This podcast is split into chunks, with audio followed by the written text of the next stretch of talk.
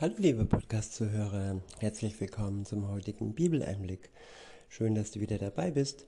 Heute habe ich ein Kapitel aus der Apostelgeschichte.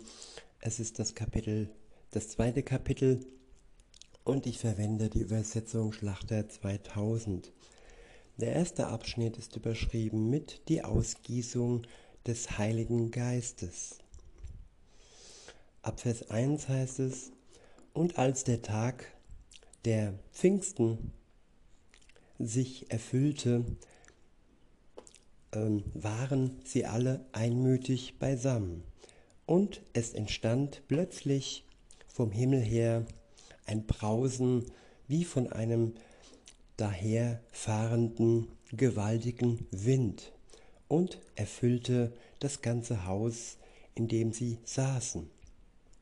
Und es erschienen ihnen Zungen wie von Feuer, die sich zerteilten und sich auf jeden von ihnen setzten. Und sie wurden alle vom Heiligen Geist erfüllt und fingen an, in anderen Sprachen zu reden, wie der Geist es ihnen auszusprechen gab. Ja, das war der Beginn der Ausgießung des Heiligen Geistes welchen Jesus Christus versprochen hatte, kurz bevor er in den Himmel zurückging zu seinem Vater. Und der Beginn, ja, der Start sozusagen, ja, der wurde wie ein Paukenschlag angekündigt und auch sichtbar durch verschiedene Zeichen. Und nachdem das passiert ist, ja, ist es so, dass jeder Christ, nachdem er Buße getan hat und so erst zum Christ wird, den Heiligen Geist automatisch bekommt. Der Glaube ist ja der Anfang und der zweite Schritt ist der Geist Gottes, den er aufgrund seiner Buße und seines Glaubens von Gott geschenkt bekommt. In Vers 5 heißt es, es wohnten aber in Jerusalem Juden, gottesfürchtige Männer aus allen Heidenvölkern unter dem Himmel. Als nun dieses Getöse entstand, kam die Menge zusammen und wurde bestürzt, denn jeder hörte sie in seiner eigenen Sprache reden. Sie entsetzten sich, aber alle verwunderten sich und sprachen zueinander, Siehe, sind dies, die da reden, nicht alle Galiläer? Wieso hören wir sie dann jeder in unserer eigenen Sprache, in der wir geboren wurden? Parther und Meder und Elamiter und wir Bewohner von Mesopotamien, Judäa, und Kappadokien, Pontius und Asia, Phrygrien und Pamphylien, Ägypten und von den Gegenden Libyens bei Kyrene und die hier weilenden Römer, Juden und Proselyten, Kreter und Araber. Wir hören sie in unseren Sprachen die, große, die großen Taten Gottes verkünden. Und sie entsetzten sich alle und gerieten in Verlegenheit und sprachen einander zum anderen, was soll das wohl sein? Andere aber spotteten und sprachen, sie sind voll süßen Weißweins. Der nächste Abschnitt ist überschrieben mit die Rede des Apostel Petrus. Ab Vers 14 heißt es, da trat Petrus zusammen mit den Elf auf, erhob seine Stimme und sprach zu ihnen, ihr Männer von Judäa und ihr alle, die ihr in Jerusalem wohnt, das sollt ihr wissen.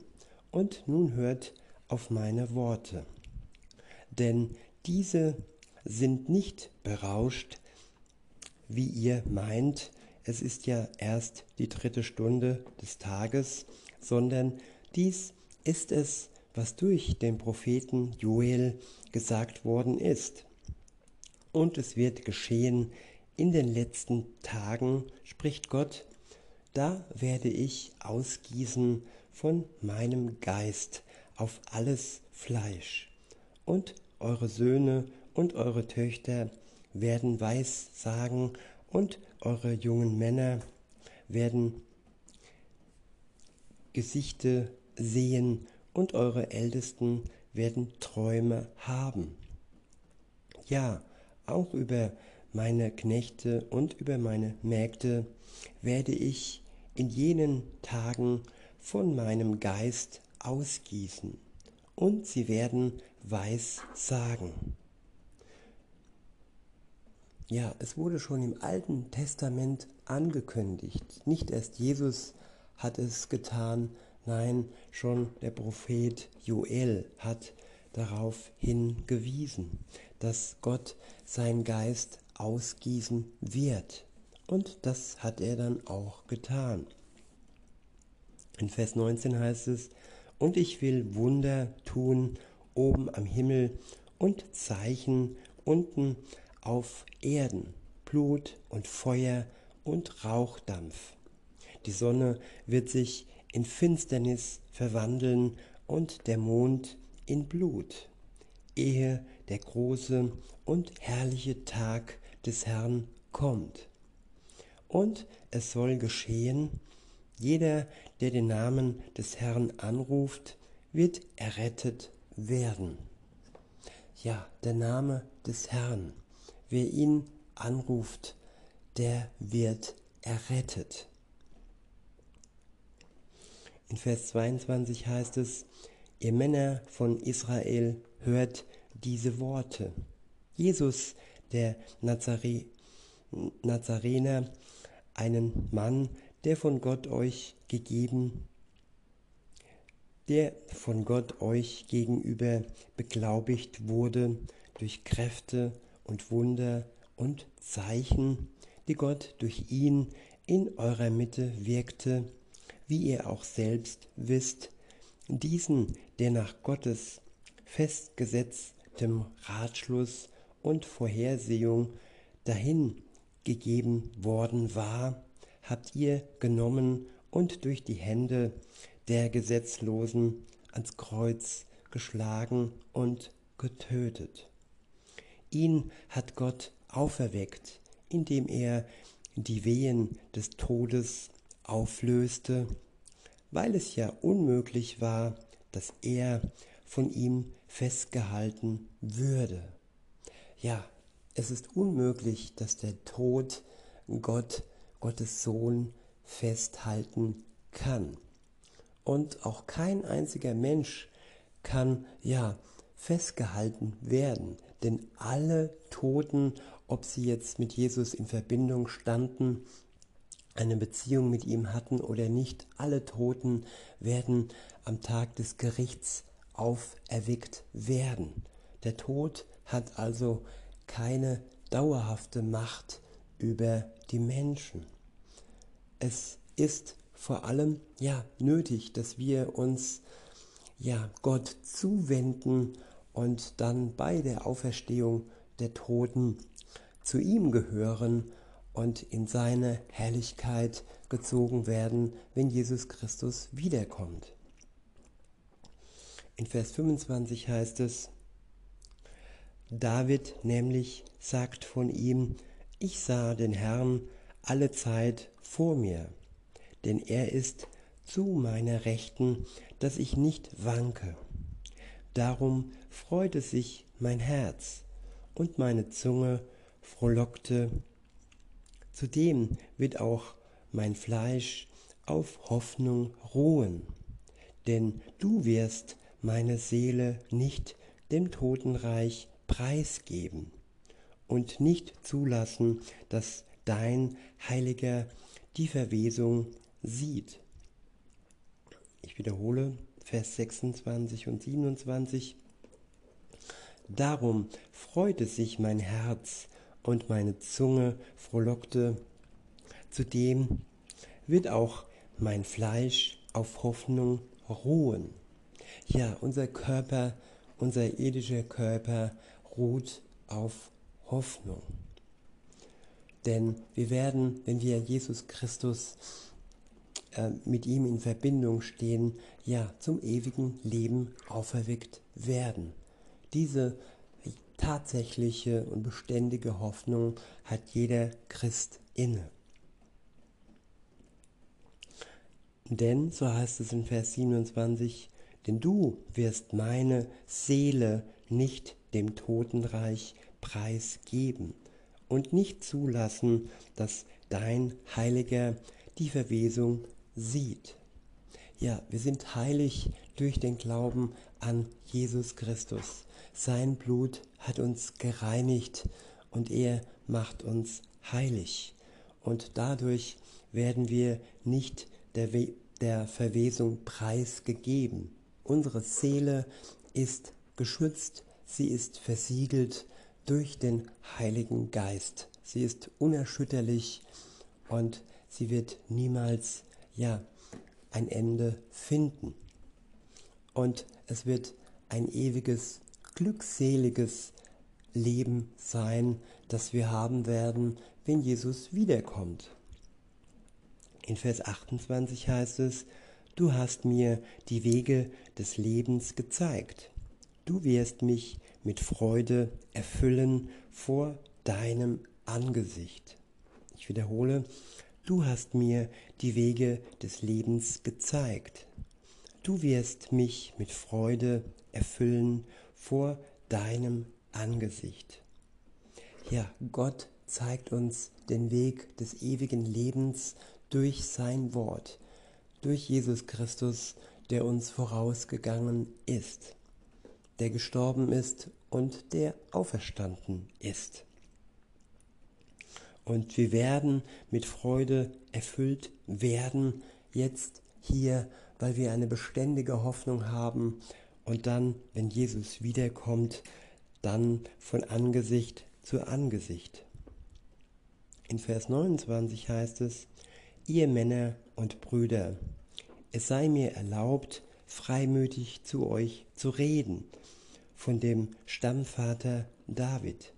Er ist gestorben und begraben, und sein Grab ist unter uns bis zu diesem Tag. Da er nun ein Prophet war und wusste, dass Gott ihm mit einem Eid verheißen hatte,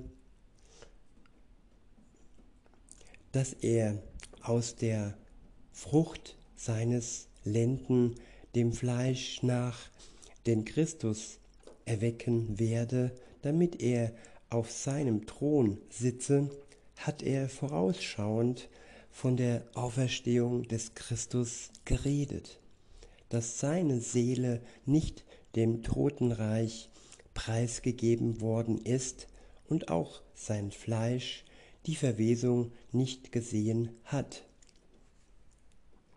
Ja, Jesus wurde einbalsamiert und er wurde, ja, bevor sein Fleisch ähm, verwesen konnte, wieder auferweckt.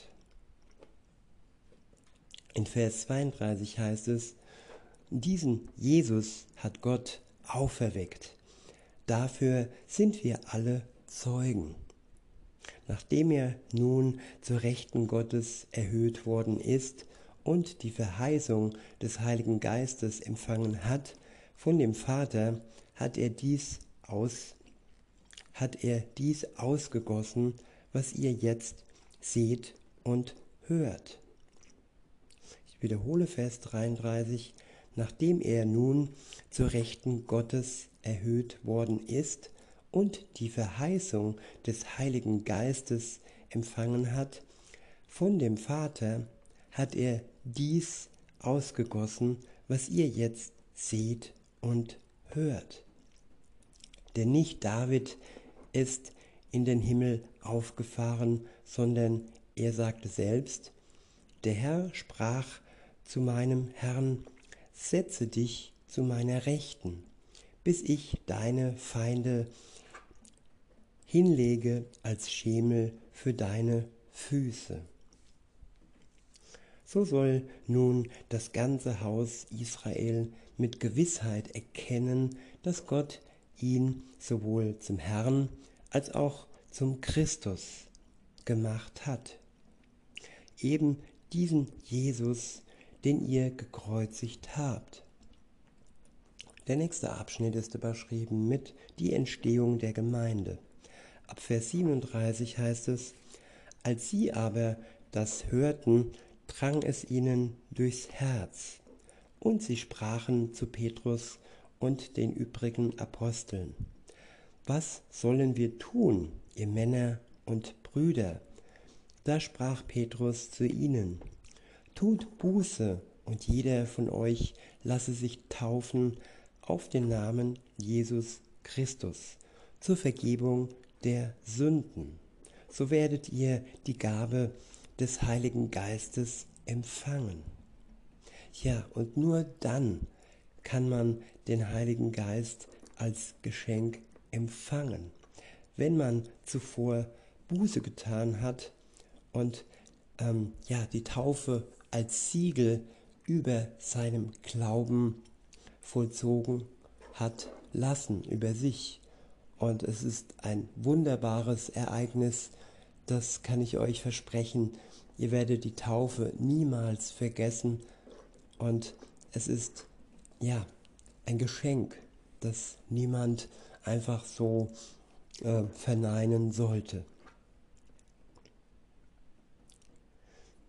Weiter heißt es in Vers 39, denn euch gilt die Verheißung und euren Kindern und allen, die ferne sind, so viele der Herr, unser Gott, herzurufen wird. Und noch mit vielen anderen Worten gab er Zeugnis und ermahnte und sprach, lasst euch retten aus diesem verkehrten Geschlecht. Diejenigen, die nun bereitwillig sein Wort annahmen, ließen sich taufen, und es wurden an jenem Tag etwa 3000 Seelen hinzugetan. Und sie blieben beständig in der Lehre der Apostel und in der Gemeinschaft und im Brotbrechen und in den Gebeten. Es kam aber Furcht über alle Seelen und viele Wunden und viele Wunder und Zeichen geschahen durch die Apostel. Alle Gläubigen waren aber beisammen und hatten alle Dinge gemeinsam. Sie verkauften die Güter und Besitztümer und verteilten sie unter alle, je nachdem einer bedürftig war.